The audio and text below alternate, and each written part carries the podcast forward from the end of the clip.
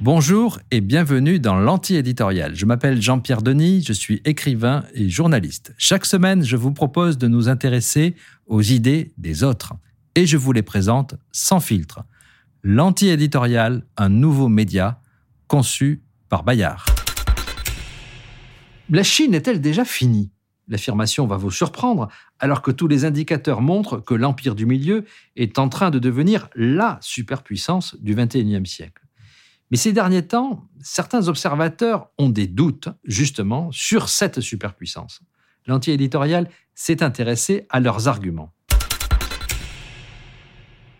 Le premier signe de fragilité de la Chine, c'est la natalité. Vous le savez, lorsque ce pays était très pauvre et très communiste, il a mis en place un strict contrôle des naissances. C'était la politique de l'enfant unique. Impossible d'avoir une famille nombreuse, très difficile même d'avoir deux enfants. Cette politique a été menée à coup de contrôle, de sanctions, d'avortements forcés, et elle a si bien réussi qu'elle est entrée dans les mœurs. Maintenant que la Chine est riche, les couples ne veulent plus faire d'enfants, notamment parce que les études ou le logement coûtent trop cher, ou parce qu'ils pensent d'abord à leur propre confort ou à leur carrière. Les mariages sont en chute libre, les divorces en augmentation, les naissances hors mariage difficilement envisageables. En 2016, les Chinois ont été autorisés à avoir deux enfants, trois en 2020, mais peine perdue, ils n'en ont pas profité. L'enfant unique, objet de toutes les attentions familiales, est devenu le modèle écrasant. Le taux de natalité serait tombé à 8,52 pour 1000. C'est le plus bas depuis que le régime existe. Alors, même si les statistiques sont à prendre avec des baguettes, la tendance est claire. La Chine se rapproche du Japon, pays sans enfants, enfoncé depuis 30 ans dans un certain marasme. À titre de comparaison, l'Afrique conserve des taux de natalité autour de 33 pour 1000, l'Inde de 18. La France, qui ne va pourtant pas très fort, reste autour de 11. Bien sûr, il y a déjà eu de grands creux dans l'histoire de la Chine communiste, mais justement, s'il faut comparer, c'est avec des périodes de crise notamment les famines causées par le grand bond en avant et par le chaos de la révolution culturelle. La chose est d'autant plus spectaculaire que parallèlement, le pays vieillit beaucoup plus vite que prévu. 13% de plus de 60 ans il y a 10 ans, 18,7% aujourd'hui, et on n'a encore rien vu. D'ici une douzaine d'années, un Chinois sur trois devrait avoir passé les 60 ans. Moins de bébés, plus de vieux, la population devrait décliner dès 2029, c'est-à-dire demain. À ce rythme, à la fin du siècle, la Chine ne comptera que la moitié de sa population actuelle. Le changement est spectaculaire et il est relativement rapide. Les enfants du baby boom atteignent aujourd'hui l'âge de la retraite. Les conséquences sont importantes et si l'on compare avec le Japon voisin, elles sont connues d'avance les frais de santé explosent, le rapport entre actifs et inactifs se dégrade, le dynamisme de l'économie se ralentit, la croissance et l'innovation s'affaiblissent. Même si elle dispose encore d'importants réservoirs de main-d'œuvre dans ses campagnes, même si elle gagne en productivité, les faits sont les faits. La Chine devrait perdre 20% de ses travailleurs d'ici le milieu du siècle, et contrairement à l'Europe, il est peu probable qu'elle les remplace par des migrants. Enfin, au-delà des chiffres, il y a la psychologie collective et ses effets politiques. Un gouvernement contraint de reculer l'âge de la retraite bah, se rend rarement populaire. Un pays qui vieillit voit baisser son ardeur belliqueuse. Chaque année, le Lowy Institute, un cercle australien de sensibilité conservatrice, établit son Asia Power Index, c'est l'indice de la puissance des pays asiatiques.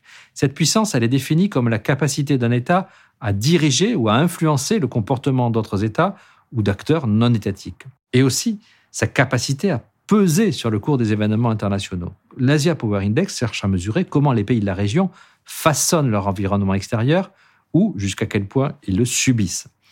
Or, selon l'édition 2021, l'influence de la Chine décline tandis que celle des États-Unis repart à la hausse. La capacité militaire ou économique progresse encore, mais l'influence diplomatique et culturelle marque le pas. La Chine séduit moins, elle inquiète davantage. L'un des indices de cette fragilisation, il faut aller le chercher en Afrique, ce que d'aucuns appelaient la Chine-Afrique. Elle est toujours euh, très puissante, cette Chine-Afrique. D'ailleurs, Pékin a fait du vaccin anti-Covid un nouveau levier diplomatique. Mais sur le terrain, dans de nombreux pays, la population est revenue de bien des enthousiasmes initiaux. L'heure de la fin des illusions a sonné. Un point d'interrogation ponctue désormais les promesses. Un indice Le gouvernement chinois lui-même veut remplacer les grandes intentions, les grands chantiers d'infrastructure par de petits projets. Vous me direz, l'économie va très bien. Oui, mais il y a des mais. Le surendettement du géant de l'immobilier Evergrande menace de ruiner des milliers et des milliers de personnes et d'ébranler la stabilité de l'économie tout entière, comme la faillite de Lehman Brothers aux États-Unis en 2008. L'incroyable réseau géant de lignes à grande vitesse n'est pas rentable. Les défis climatiques et écologiques sont nombreux. Tendanciellement, la croissance ralentit, les salaires augmentent, les entreprises occidentales cherchent désormais d'autres pays où l'on fabrique moins cher. Ces indices, ces signaux faibles, pourraient expliquer, en partie, l'agressivité actuelle de la Chine. Le président Xi est pressé car il connaît la situation que j'évoque. Il sait que son pays a devant lui 10, 20 ans pour établir sa domination sur la scène internationale avant d'atteindre un palier, voire un plafond. La revue américaine Foreign Affairs évoque le pari de Xi.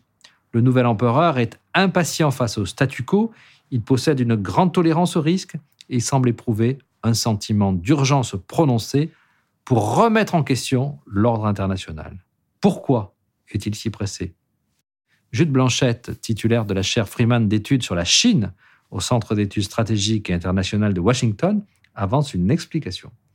Les calculs de Xi sont déterminés non par ses aspirations ou ses craintes, mais par son calendrier. Si Xi a consolidé autant de pouvoir et bouleversé le statu quo avec autant de force, c'est parce qu'il voit une fenêtre étroite de 10 à 15 ans.